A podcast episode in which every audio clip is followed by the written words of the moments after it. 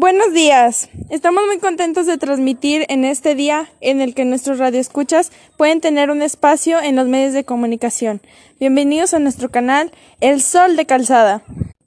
Es hora de presentarnos. El día de hoy estamos en Locutor 1, nuestra compañera Lady. Locutora 2, Monse. Locutor 3, yo, Cristian. Hoy esperamos hablar de Maxwell, el genio tartamudo, y Lice Meitner y los átomos rotos. Es esencial para nuestro desarrollo en conocimientos. ¿Quieres participar con nosotros? Acompáñanos.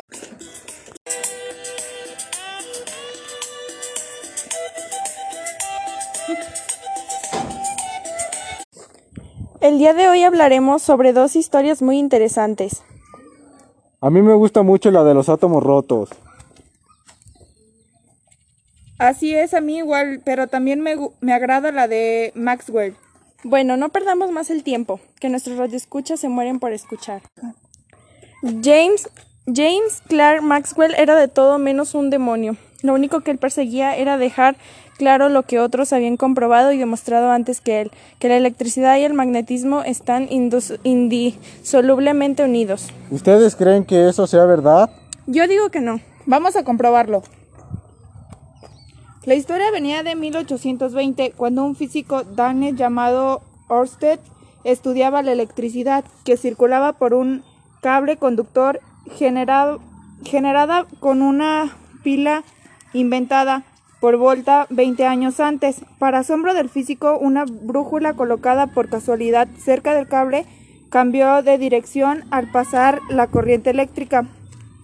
Maxwell demostró esa relación a lo grande como hacen los genios reduciendo un problema de dimensiones titánicas a cuatro ecuaciones matemáticas maravillosas que llevan su nombre las ecuaciones de Maxwell. Bueno, ya terminamos con Maxwell. Ahora seguimos con Lise Meitner y los átomos rotos. Una calurosa tarde de diciembre, allá por el año de 1838, resulta que en un laboratorio de física, una mujer de ojos oscuros, pero muy cansados y de cierta cara de tristeza miraba fijamente una hoja blanca, pero con la mente muy perdida entre unas seis décadas de recuerdos. Pero vieran cómo esa pluma se negaba a escribir, como si Lice Meitner quisiera hablar de otras cosas, como si quisiera hablar de su propia vida. Bueno, Radio Escuchas, es todo por el día de hoy. Gracias por acompañarnos en nuestro canal de Radio El Sol de Calzada. Nos, vemos, en, la próxima.